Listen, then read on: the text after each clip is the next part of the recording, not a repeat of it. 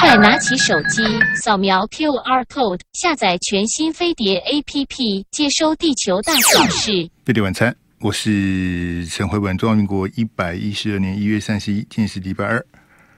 这个行政院长今天交接，那兼交的是我们的副总统赖清德哈。呃，如果你有收看我们的直播的话，欢迎你在我们的飞碟联播网的这个 YT 频道啊，就是搜寻飞碟联播网。啊，或者在我们的脸书，好，我们有同步的这个这个直播哈。那透过手机、平板电脑都可以看到我们的画面。在画面上呢，站在中间尖叫的是副总统赖清德。那在你画面的这个你的左手边呢，是卸任的行政院长苏贞昌。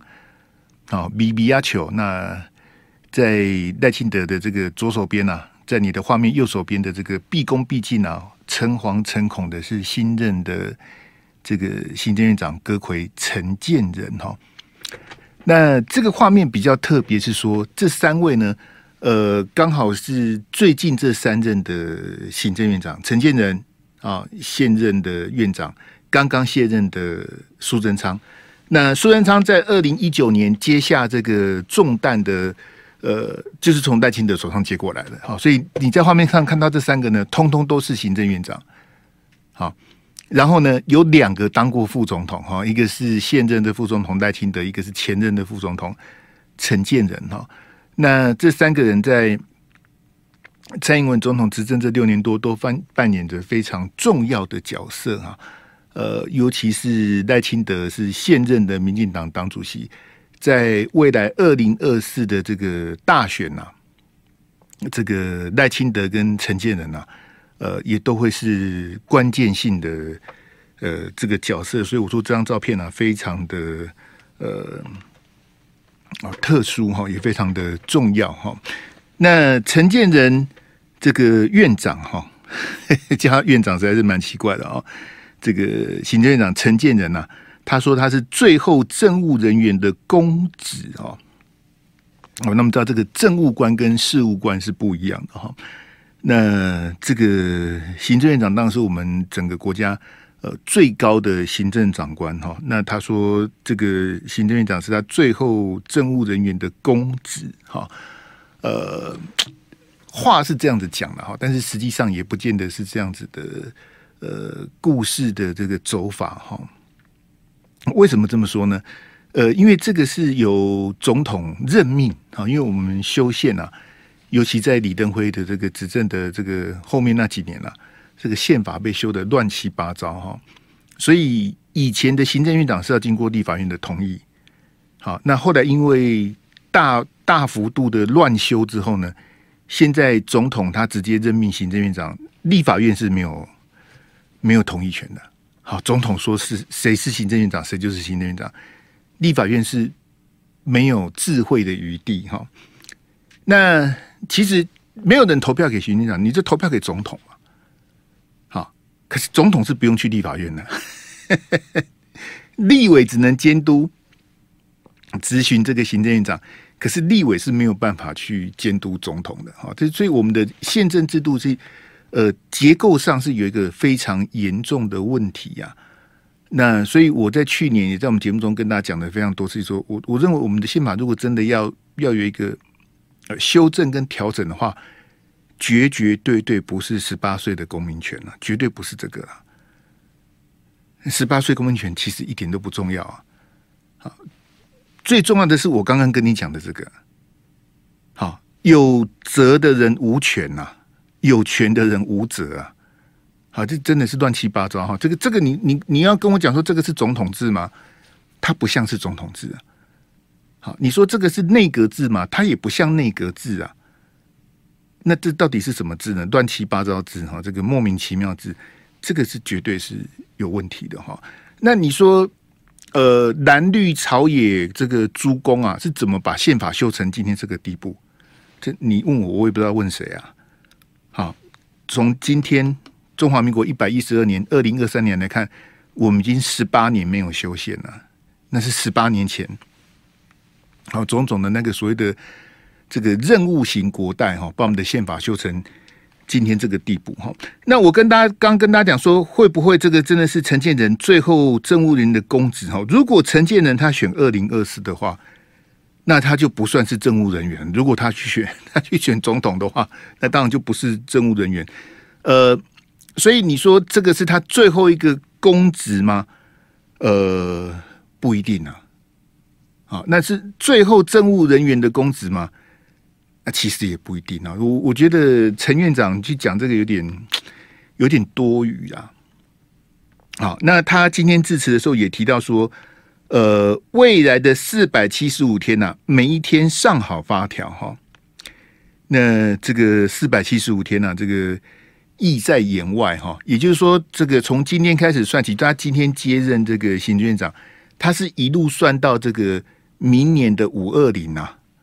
好，这个陈建仁院长，这个是，但他已经把它算好了，从今天开始算，算到明年的五二零，就是四百七十五天了。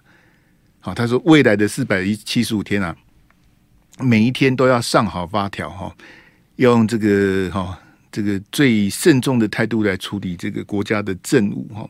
那话讲回来哈，就是说呃，蔡总统的任期剩下四百七十五天，那。陈建仁他是末代的阁揆吗？好，这个这个我我认为可能性很很高了。我认为在蔡总统任期的最后四百七十五天，呃，以蔡总统对陈建仁的信任、厚爱哈，呃，是不太可能去换行政院长。好，那刚刚提到说，如果陈建仁选二零二四的话，他也可以这个呃请假参选。他他有很多很多配套，有很多。这个这个雨天备案，他有很多这个哈呃巧门可以钻呐。好，那他会不会是这个民进党参加民进党的这个总统初选？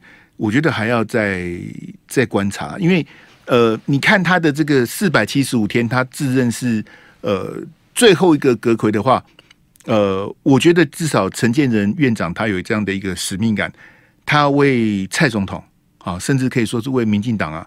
呃，把行政院长这工作做好做满，好，因为你你你已经最后一棒了嘛，第一棒是林权嘛。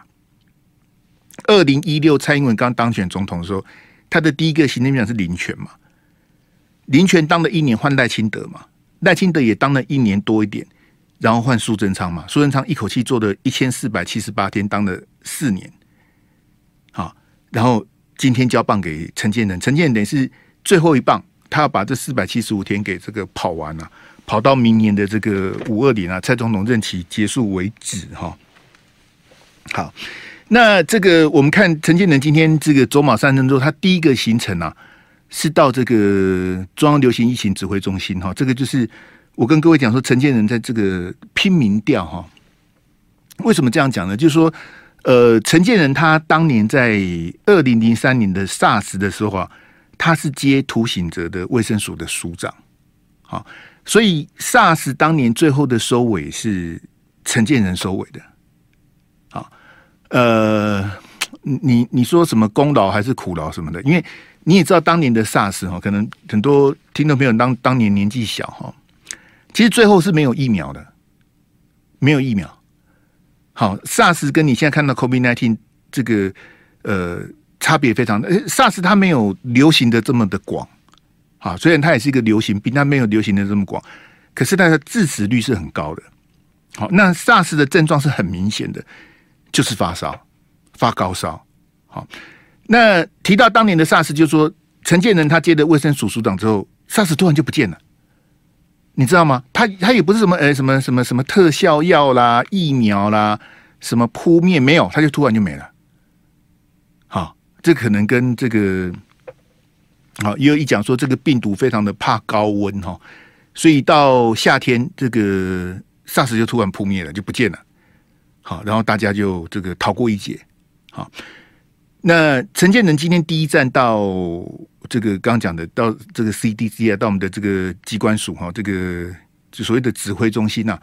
呃，第一个就是说这个东西是他是熟悉的。好，那。他当过卫生署署长嘛？第二个就是说，呃，在我们这次 COVID-19 的疫情里面呢，他是蔡总统最高的防疫顾问。好，包括整个疫苗、整个疫情，哈，怎么边境管理什么的，蔡总统咨询的对象是陈建仁。陈建仁不止帮高端护航，陈建仁是帮整个蔡总统的防疫政策护航。所以陈建仁他的基调就是，我们的防疫是成功的啊，我们的防疫是全世界的模范生啊，他是不会放弃这个基调的。好，当然，听众朋友，你你听我节目这么久，你也知道我对这个我是。百分之百反对，我认为蔡总统的防疫是失败的。可是站在蔡总统、站在陈建仁、陈时中、赖清德、苏贞昌、绿媒的立场，防疫是好棒棒啊！防疫是全世界的典范呐！民进党的主旋律是不会变的，即便他二零二二输，他二零二四他还是跟你唱一样的调子啊，只是看你买不买单，你投不投票给他而已啊。好，所以我刚跟你讲说，陈建仁的第一站到指挥中心，他一定有他的用意嘛。好，所以呢，呃，除了立法院即将要发现金之外，好，那今天的消息是说会比好要争取在四月之前发了。好，因为各位朋各位观众朋友，就说各位听众朋友，他这这是让单位讲万博博万救啊。好，万博博万救的意思就是说，你分钱给我哈，有总比没有好。好，那你发六千块，你要全民普发六千块不排富嘛？哈，你能够早一天发，那就是早一天发。有很多的朋友是需要这笔钱的。好，我们讲实在话是这样子。你你你觉得哎呦，这个六千块啊，买个手机，买个什么都不够什么的哈？那可是人家真的真的缺钱用的人，六千块是及时雨啊，六千块的人家可以吃很多天呐。好，那所以。这个就是做球给陈建仁嘛，好，拍板要发钱的是蔡总统跟苏贞昌，可是真的要发钱的，因为今天开始行政院长就是陈建仁呐，对不对？所以发发现金的是谁？这个这个 credit 这个功劳这个 favor 要记在谁头上？当当然不会记在苏贞昌头上，当然是记在陈建仁头上啊。蔡总统也不会去揽这个功。民进党的立委，当然因为民进党立委也要选，也要来，也要来这个抢个镁光灯。可是这个功劳会记在陈建仁头上啊。好，第二个，刚刚讲的那个疫情的解封哈，包括室内要不要戴口罩等等的一些相关的防疫的这东西，就我跟各位解释过嘛。一来这个是对，就相对于苏贞昌而言，陈陈建仁是熟的，陈建仁是有这个背景的。好，我们我刚不是跟各位讲 SARS 的故事吗？我们当年 SARS 在这个非常恐怖流行的时候，哈，当时我在东森当这个社会组的这个小主管哦，真的是，你说不怕，那那真的是和平医院封院嘛？你说不怕是骗人的啦。好，当时每天各种和平医院的那些事情哦，哎，那那个，那我我跟你讲，当时 SARS 的时候，我们也有中央流行疫情指挥中心呐，那时候也有，那时候指挥中心的指挥官是谁？是游锡堃呐？为什么是游锡堃？因为游锡堃是当时的行政院长啊。你你这样懂我意思了吗？就说，其实我们中央的指挥官就是行政院长。那为什么之前的指挥官是陈时中？我就跟你讲，那是苏贞昌一个很严重的误判呐。苏贞昌如果当时接的这个指挥官，整个后面历史都改写了。好，结果没想到今天走到这一步。好，我们先进广告来。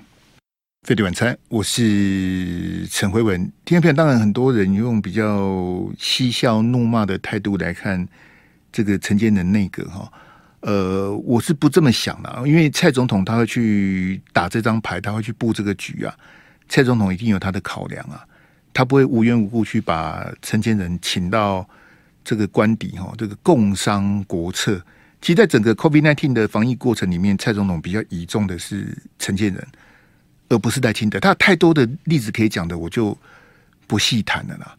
好，因为一一直讲那些其实没有什么意义。就是说，你你可以从各种的新闻事件观察，蔡总统他偏爱的人是陈建仁，而不是赖清德，也不是郑文灿，是陈建仁呐。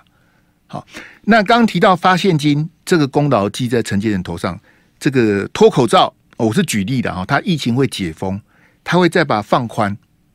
好，那那像你看我我在农历春节前我都戴着口罩主持广播，我现在为什么不？因为我这个农历春节出国走了一趟，我到了某国之后发现，他们都不戴口罩，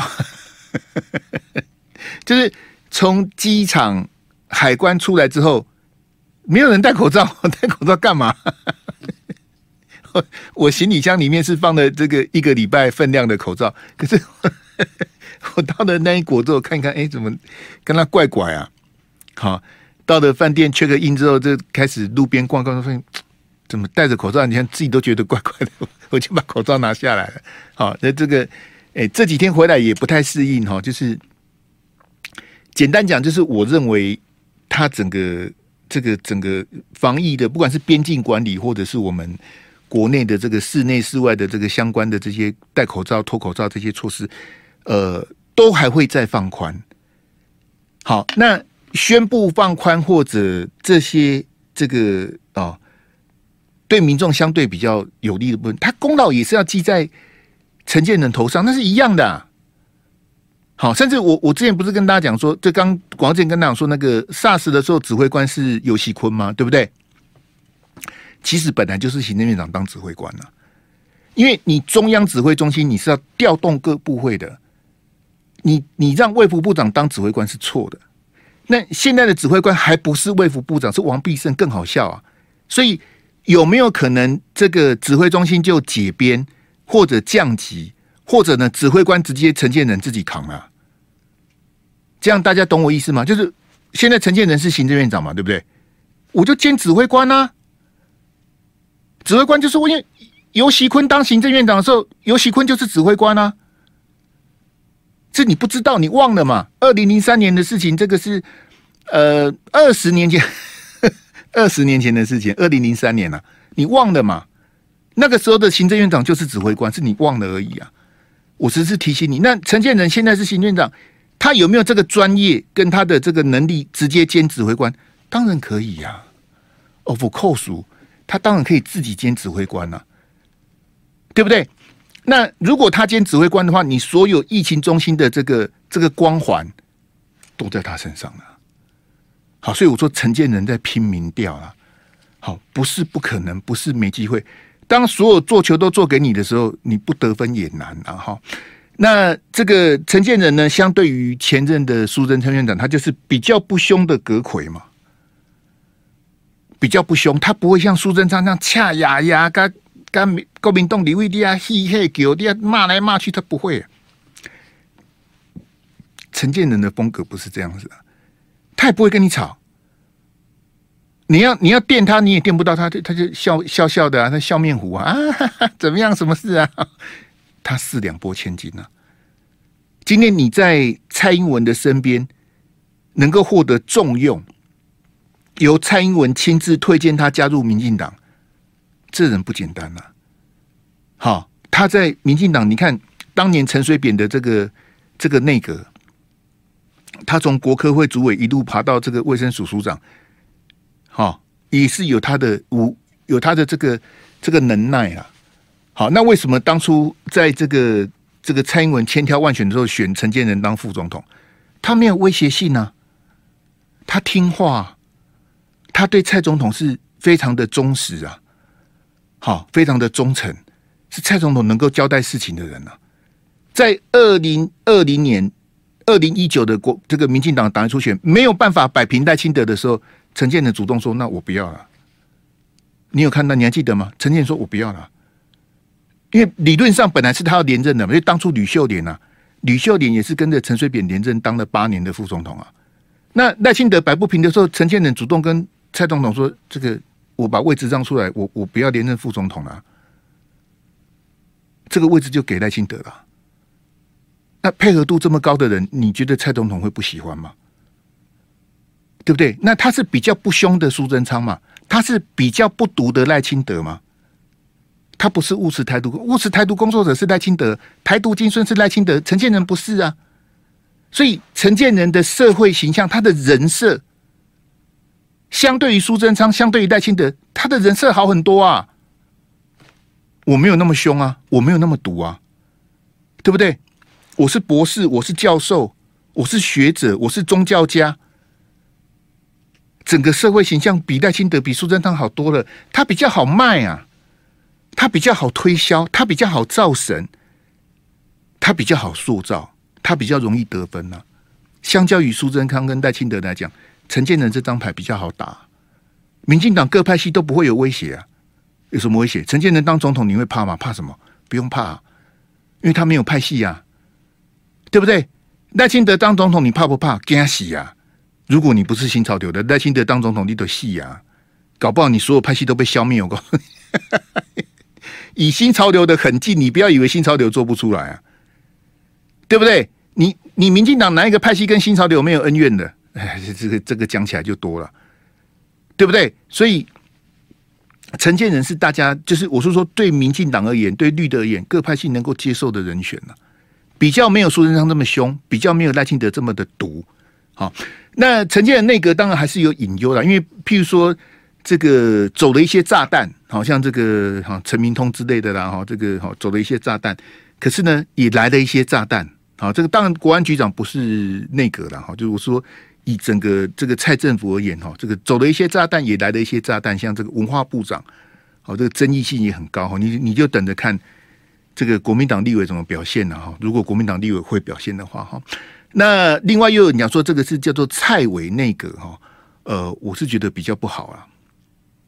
好，那如果在马总统最后，那是不是叫马伟内阁？没有意义嘛？就用蔡蔡伪哈蔡伟这样子去讲人家，我觉得是不好。那他是蔡总统最后一任行政长，可能是啊。好，那又有人说陈建仁内阁是败选者联盟啊，你不要忘了哦。二零一九年苏贞昌组阁的时候，谁知道苏贞昌会当四年？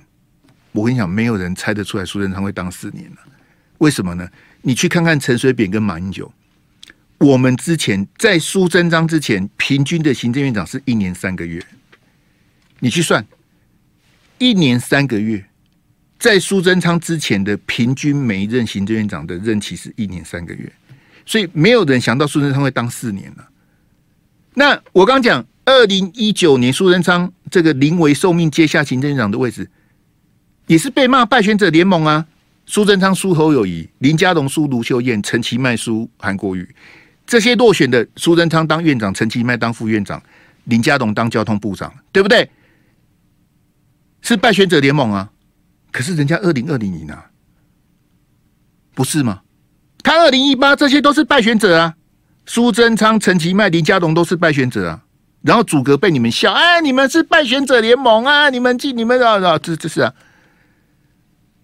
是啊，蔡总统也是灰头土脸啊，民调剩十五趴，在 TVBS 的这个满意度调查剩十五趴，然后呢？人家二零二零赢了，对不对？那所以你你现在说，哎，你们又是陈建仁什么的，你们这什么郑文灿什么的，你们又是败选者联盟，怎么样？你就一定赢吗？你国民党就一定赢哦？我我我是不晓得国民党在在高兴什么，好，或是在在在在在嚣张什么？你慢慢看呐，哈。好，来阿志给我那个《镜周刊》那个表哈，来。我们来看这个，今天媒体开始带风，我我就跟你讲过，会有人带风向的，你你慢慢看好了。好，慢慢那款丢木斗几条线哈，慢慢的看中间就会一条线浮出来，就是会有人开始在带风向，带什么风向呢？说郭台铭当非绿的共主，哈，金周刊这一一口一口气写了好几篇，其实每一篇的篇幅都没有很大了哈，就是在讲说这个郭台铭这个想要选二零二四。好，然后说郭台铭去请教一些这个蓝营的大佬哈，像王金平啊哈等等这些人去跟他们请益。好，那说呢，这个支持郭台铭的人说要把郭台铭塑造成非绿的共主哈，就是什什么叫做非绿的共？简单讲就是说，只要不是民进党的票，非民进党的票，然后就集中支持郭台铭。好，叫做所谓的非绿共主了哈。那今天朱立伦到苗栗去参加新春团拜，也被问到这个问题了。因为你也知道，我们电视台记者就是拿周刊的新闻去去问政治人物啊，啊，这样也叫做记者啊。这个在以前《苹果日报》跟《一周刊》的时候，我骂过很多次，就是你们都看不起狗仔队啊。其实以前《苹果日报》跟《一周刊》有很多我的长官跟这个这个好朋友啊，我自己本来都要到《苹果日报》去上班，我连薪水都谈好了。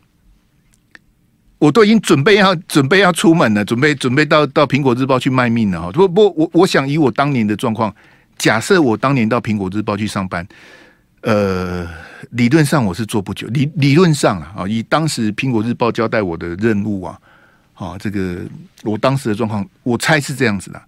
好，那当时也很多的这个这个呃意外。我讲人生其实就是这样。那天是礼拜三，那那天我是排休假，礼拜三。那也非常感谢新闻哇哇哇哈，这个很多老朋友哈，这个郑大哥啊、美人姐他们哦，能照顾我，他们发的我两个通告。好，所以呢，那天我在，其实我我那时候是在东森嘛，然后我准备到苹果日报去上班。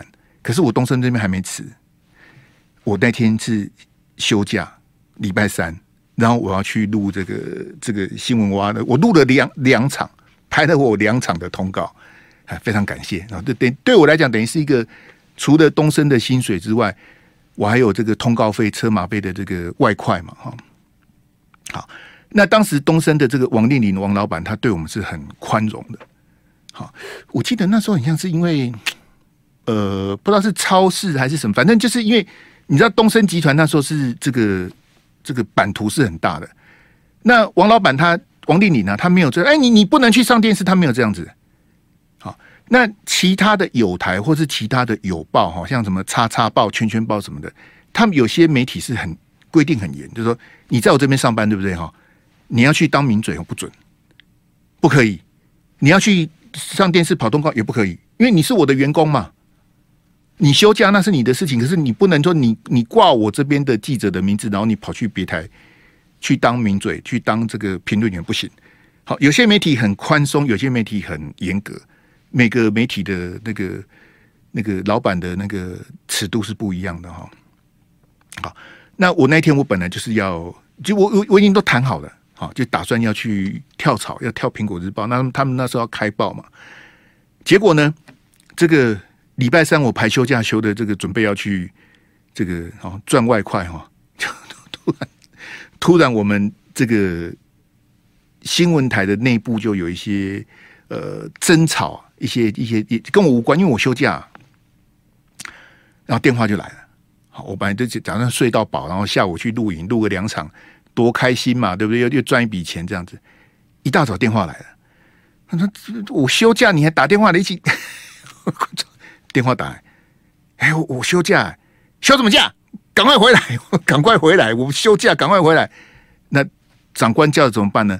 赶快这个盥洗之后就立刻冲坐坐这个捷运啊！我那时候说，就骑摩托车到捷运站，搭捷运跑到这个我们东森，我们东森在那个火车站对面啊，崇圣大楼，匆匆忙忙赶过去。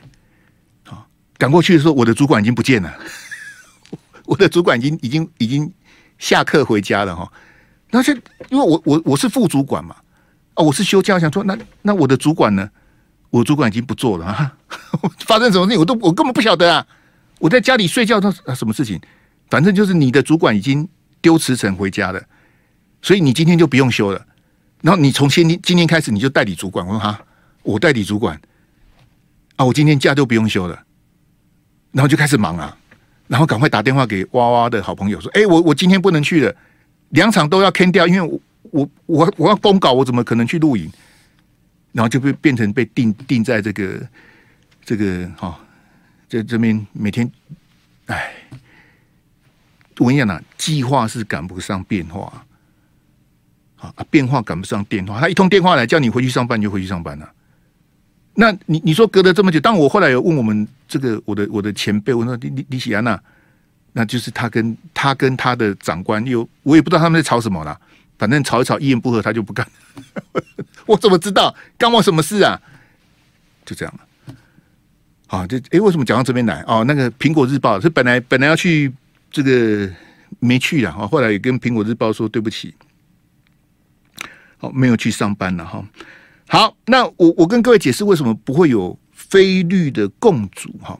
因为呢，总统是母鸡，立委是小鸡哈，所以呢，国民党他还是一定会推总统候选人的，没有什么，我我觉得《镜周刊》写这个新闻是不靠谱，就是说不可能国民党不推总统候选人呐，不可能呐！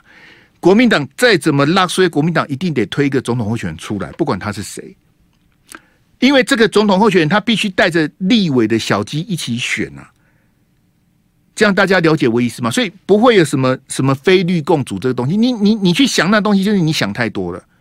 什么叫做非绿共主？就是说，呃，如果照《镜周刊》的写法，就是说推一个总统候选人，所有跟我刚讲嘛，所有讨厌民进党的票都投给我。你要投民，你你很喜欢民进党，你投民进党嘛，对不对？你所有不要民进党的票，你都投给我。好，包括国民党的票我也要。好，所以我叫做非绿共主，只要不是绿的，我就是老大。你们都不要票投给我，我当非绿的共主。但是我是分析给大家听，不可能。为什么？因为国民党他一定要有一个总统候选人，因为国民党是个大党，他不是小党。小党不推总统候选人是很正常的。可是像国民党这种大党，他不可能不推总统候选人。所以没有非绿共主这件事情是不可能的。好。那为什么《金周刊》他会去写这个非绿共主呢？就说，有些人会觉得说，呃，国民党他是一个，你你挂国民党提名的这个这个这个招牌去选，他有利有弊啊。因为国民党他是个大党，好，这个破船还有三斤钉哈，拜拜拜嘛，个老几不会几不会谈哦，他一定你你挂国民党的招牌，很多人会因为这样投给你，对不对？好，没有错，因为你是国民党的候选人，你是国民党的这个立委或总统，怎么他会投给你。可是也有人就一看你是国民党，他就投不下去啊，也会这样子啊。好，所以才会有所谓的这个非绿共主的这个这个概念哈。来，阿志给我四跟五以上哈。但是就如同我刚刚跟你分析，我认为国民党他一定会推他，他一定会有他的总统候选人。如果郭台铭不回国民党哈，我认为他去选总统当选的几率几乎是零啊，几乎是零啊。如果他不回国民党的话，哈，但是呢，如果郭台铭参加国民党的初选，好，回国民党说啊，那我们我们大家来比民调、比初选，好了，他会不会再输一次？就二零一九输给韩国瑜，然后这一次又输给侯友宜，会不会这样？我们先进广告来，贝蒂晚餐，我是陈慧文，刚刚跟大家提到所谓的这个非绿共主哈。呃，其实各位听到没有，在未来的这不到一年啊，明天就二月一号了哈。呃，在根本不到一年的时间之内啊，呃，你会看到更多这种光怪陆离的新闻。好，为郭台铭这个带风向，为郭台铭这个呃哦擦脂抹粉。好，那当然也有人这个选边站去挺侯友谊的。各种的。各种的你都会看到了，哎，这个这个这个大家见怪不怪了啊、那呃，我我我是这么看呐，就是说，呃，我刚刚讲国民党他一定会推他的总统，因为民进党也是一样。好，所以二零二四没有什么好讨论的，不是国民党的候选人当选，就是民进党候选人当选。以目前的态势来看，说柯文哲也好，或是什么独立参选的第三组候选人，要要同时击败。国民党跟民进党那可能性太太低了，不可能了。好，那你说以柯文哲现在的政治 行情跟能量，柯文哲去击败，同时击败民进党的陈建仁或赖清德，或者同时击败国民党蓝军这边的侯友宜啊，或者郭台铭啊，或者朱立伦啊，或者等等等等，不可能啊，那几乎不可能了。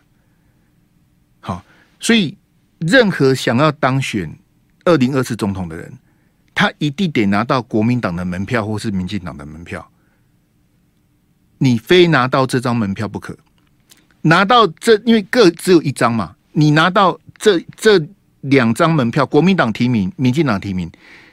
你拿到这这两张门票，这两个人，这两个人之中有一个会是我们明年的总统，二零二四的总统。好，那民进党我们就在谈了。好，不是赖清德就是陈建仁了。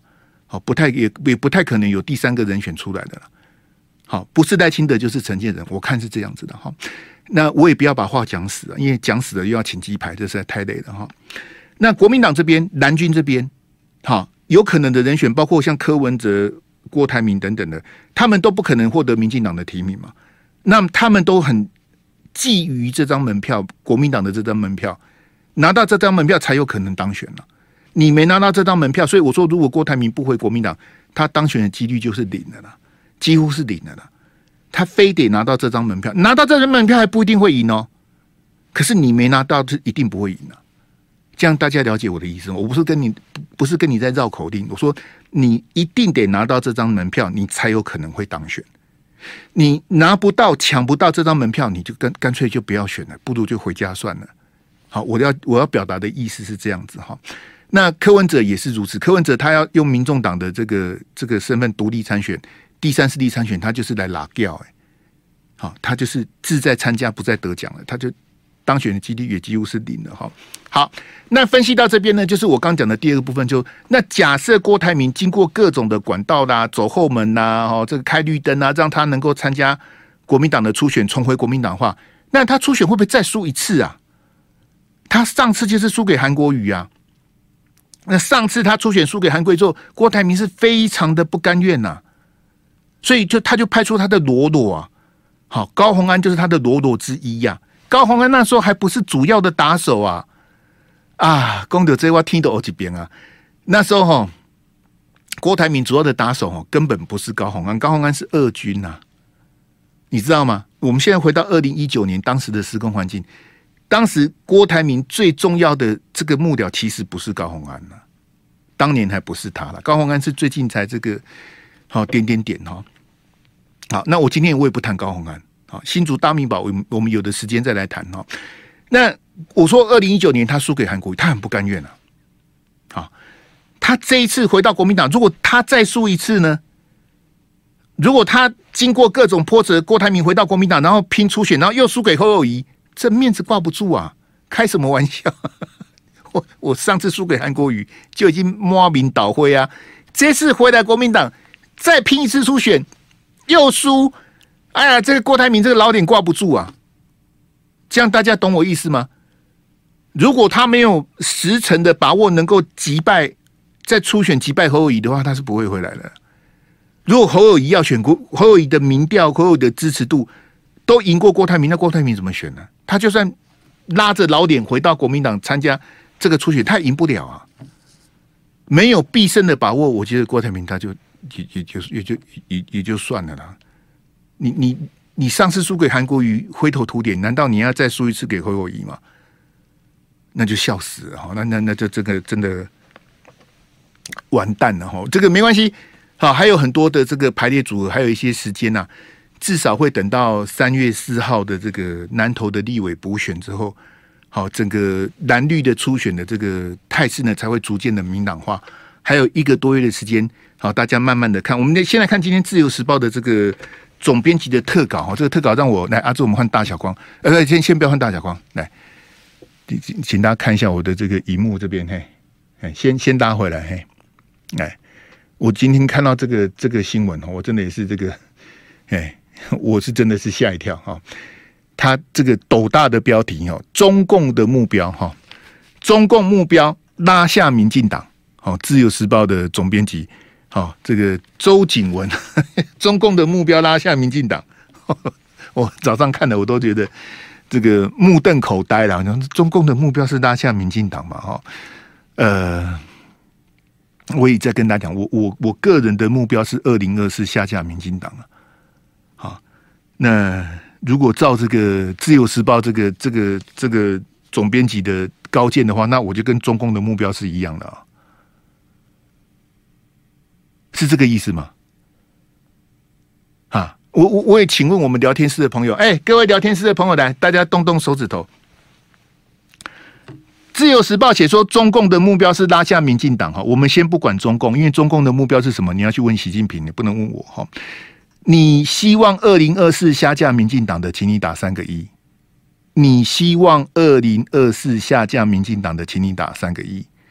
你不希望下架民进党的，请你打三个零。来来来来来，哎，请大家动动手指头。刘军，你获得第一名，你获得头香。你希望二零二四下架民进党的，请你在聊天室打三个一。来来来，阿志，待会我们看重播截图。这些打三个一的，你们跟中共的目标都一样。好，你们都打三个一。热若琳、易雅金、嚯，萧乃荣，你们都打三个一。你们你们都是中共同路人呐。啊，周六数起你的一为什么那么多？你们希望下架民进党？你们跟我一样啊！我我我很早以前就讲说，我二零二四我要下架民进党啊。啊，那现在聊天室打一一的朋友，你们也写，你们也希望在二零二四下架民进党，所以你们跟中共的目标是一样的吗？所以我们都是中共代理人，我们都是中共同路人，因为我们的我们的目标跟中共一样，都是二零二四要把民进党拉下来。哈，我们把我们自己把红帽子扣在自己头上，这样好了，不不要等别人扣我们帽子，我们自己把帽子扣起来好了。哎，你们打一一的，你们。你们都是中共同路人，你们都是中共代理人，你因为你们都跟我一样想要下架民进党啊，对不对？我下午在 TVBS，翟轩也要下架民进党，罗志强、郑春琪、好郑老师，你们也 你们民进党，你们都是中共同路人啊，因为你们的目标都一样啊，都是要，要拉下民进党啊。哎，我我看到这个哦。我看到这种认知作战，那一我我跟你讲，我是觉得哈哈大笑。为什么呢？我跟各位听众们解释哈，无论哪一个党执政，大陆都要统一台湾呢。他我跟你讲，我我所以我说我不我不要说我我也没有资格说我了解习近平或什么的。我认为在在北京当局或者是大陆的这个哦共产党他们领导的这些这个看法，他们根本不不管国民党执政或民进党执政啊。因为国民党政执政跟民进党执政，对老共而言，他都是他都是要统，他无论哪一党执政，他都是要统一台湾。他的战略目标是不会变的，我就是要统一台湾。我什么时候用什么方法统一，那是另外一回事。但是我的目标不会变，我就是要统一台湾。我的目标根本不是拉下国民党或是拉下民进党，你台湾谁执政，他根本无所谓啊。他唯一的差别是他面对的是民进党当局或是国民党当局的时候，他的手段方法可能不太一样，可是他的大方向是不会变，就是我要统一你啊。这样大家了解没？就站在习近平的中华民族伟大复兴两个一百年，好，这个建党一百年，建政一百年，什么所谓的中国梦，在他的哦历史的主轴上面。他他没有在管你谁执政的啦，或者像游锡堃讲的，哎，蔡其昌当选，或者像王世坚讲的吴一农当选，好，这导习近平看，但他没有人在，他没有在看什么蔡其昌跟吴怡农的，习近平没有在看这个的，他看的是他的大战略，他的方向，他就是要统一台湾，无论哪一个党执政啊，啊，我我我我干嘛？什么什么叫做中共的目标是要拉下民进党？我跟你讲哦，你知道很多大陆的朋友翻墙来看我们节目哦。有些大陆的朋友从以前从韩国瑜跟蔡英文选总统，从二零一九、二零二零看到现在，很多人是支持蔡英文的。你没有听错，很多大陆的网友拍的，他们是支持蔡英文的，他们是希望蔡英文当选的。各位听众朋友，你懂我意思吗？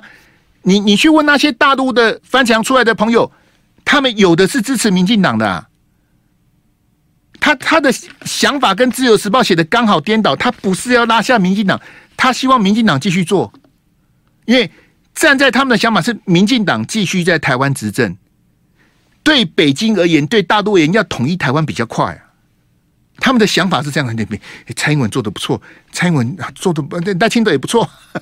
他们觉得赖清德也很好，蛮好的。他们是有些大陆的网友是支持民进党的啊，哎，他们不是打从内心里支持认同民进党，而是他们认为民进党继续在台湾胡搞瞎搞，大陆要统一台湾比较手到擒来了。这样大家了解我的意思吗？还怎么怎么会变成 什么中共的目标是拉下民进党？啊，你你就看习近平在二十大的谈话，二十大，二十大就是这个中国共产党第二十次全国代表大会啊，二十大去年十月十六在北京开的，在整个二十大习近平谈话里面，台湾是放在后面的中后段呢、啊，这样大家了解我的意思吗？他他根本因为他是以总书记的身份发表二十大的这个重要谈话，他面对的是十四亿的。的大陆同胞，他他的铺陈，他第一个讲的就是内政啊。他的重点，他第一个开场就是内政啊，我们这个共产党的领导，然后什么脱贫啊什么的，他第一个讲是内政啊。内政讲完了，他要讲外交啊，我们在国际呀、怎么样，怎么怎么样的，台湾都放到后面去了，而且讲的也不多啊，讲的一点点而已啊。我我们觉得我们很重要，哎，中共的目标拉下民进党，其实你根本没有那么重要。站在北京领导当局立场，他第一个当然是要维稳嘛，整个大陆的这个内政经济，所有的哈，从乡村然后这个农村到这个城市，什么，就是所有包括疫情等等，他 他的目标怎么是拉下民进党？我跟各位讲，民进党哈，它不等于台湾呐，民进党也没那么重要啊。哎，我看，这民进党不等于台湾，台湾也不欠民进党啊。什么叫做中共的目标？叫做拉下民进党。中共的目标，你你你要站在习近平的角度来看，他现在的这个第三个任期，他有他的压力，他有他的使命啊。就我我在农历春节前在单身广的节目哈，正常发挥跟大家说，我们对习近平啊的了解太少。